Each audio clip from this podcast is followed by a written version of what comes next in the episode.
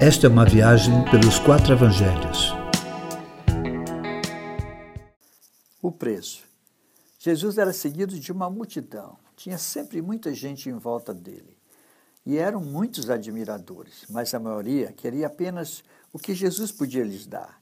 Eles faziam essa caminhada em busca de ganhos pessoais, sem saber exatamente qual era o preço de seguir a Jesus.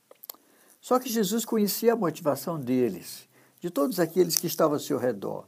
Então resolve lhes anunciar qual era o preço de segui-lo como discípulo.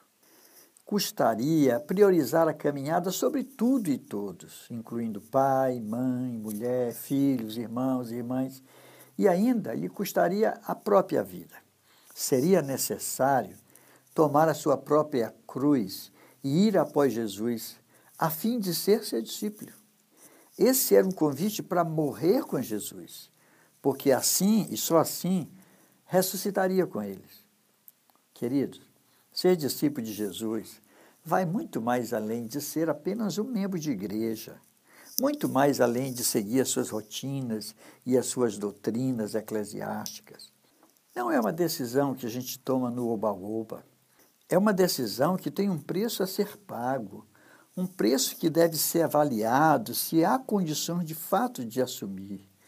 Jesus mostra que deve ser avaliado da mesma forma que um homem deve avaliar se há possibilidade de construir ou não uma casa, assim como um rei deveria avaliar se poderia sair ou não para a guerra e enfrentar seu inimigo.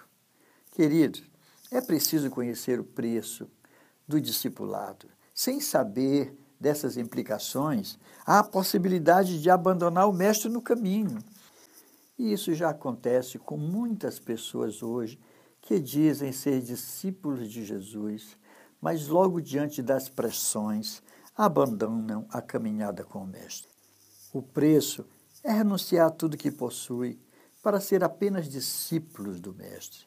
Quem é discípulo não considera seus próprios recursos, mas sim os recursos que vêm do alto. Ser discípulo é ser sal da terra, querido. É manter-se como sal a fim de não perder a sua importância no mundo. Quem não renuncia a tudo que tem para colocar Jesus como prioridade se torna sal sem sabor e não serve para o fim que é proposto.